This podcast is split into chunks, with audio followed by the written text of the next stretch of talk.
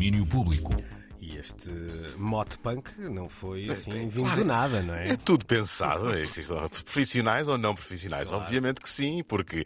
eh, boa tarde, Luís, do Porto Pop, falamos nós e, e muito do punk se hum, falou eh, neste fim de semana no Festival de, de Cultura Contemporânea, eh, que trouxe até em Invicta um conjunto de personalidades que são, quer dizer, referência obrigatória para quem tentar perceber a cultura pop das últimas décadas, mas sobretudo daquele momento, um ciclo de conversas onde estiveram eminentes jornalistas, escritores e cineastas que estavam lá quando tudo aconteceu.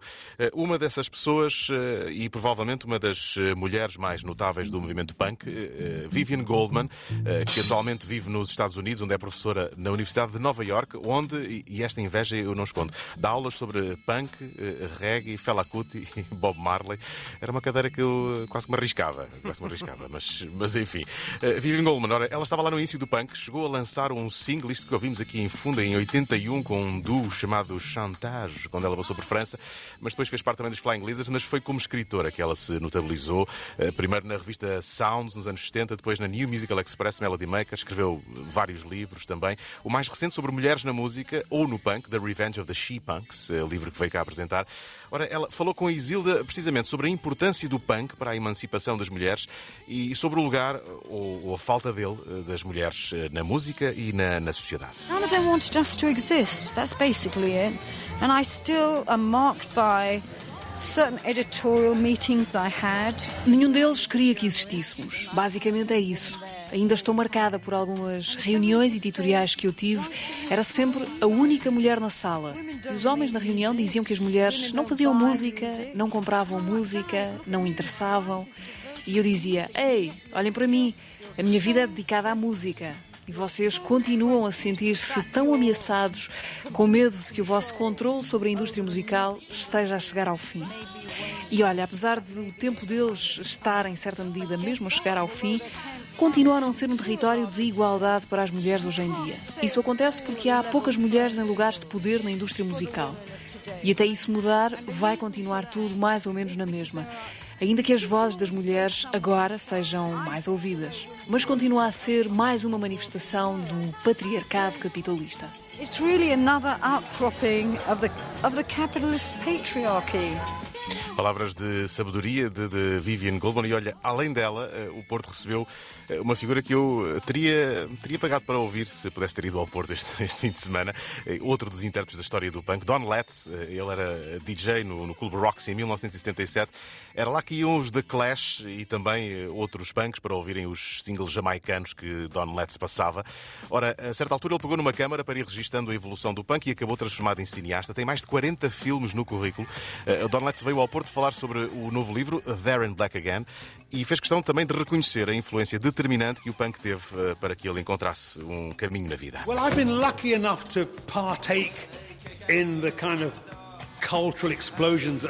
Tive a sorte de participar nas explosões culturais que aconteceram no Reino Unido nos últimos 40 e tal anos. Mas muito do que sou hoje devo, por exemplo, à interação com o punk rock. Foi o punk rock que me apresentou o do it yourself e enquanto os meus amigos brancos começaram a agarrar em guitarras para tocar, eu também queria arranjar alguma coisa. Agarrei numa câmara Super 8 e tornei-me Don Letts, o realizador de cinema. a Super 8 camera and reinvented myself as Don Letts the filmmaker.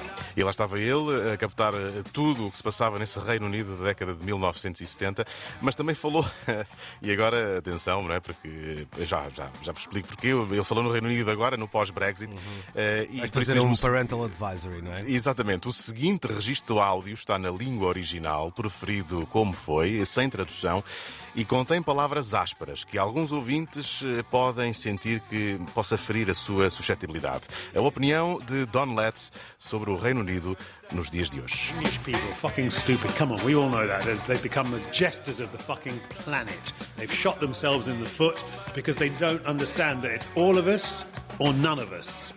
That island mentality, that's um basically Brexit happened because of scared old white people.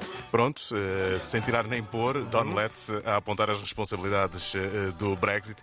E, e de saída, um outro grande nome, Simon Reynolds, eh, jornalista musical, escritor, pensador. Ele tem livros escritos, bem, quase sobre tudo e alguma coisa uh, no que a música diz a respeito. Ele que já escreve desde 1986.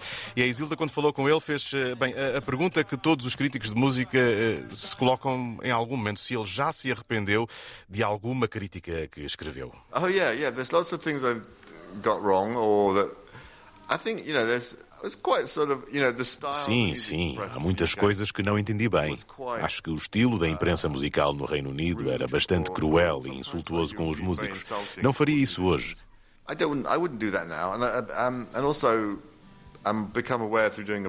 Além disso, com os livros costumo ter boas críticas, mas às vezes há algumas muito más. E eu apercebi que as pessoas investem muito a fazer um disco.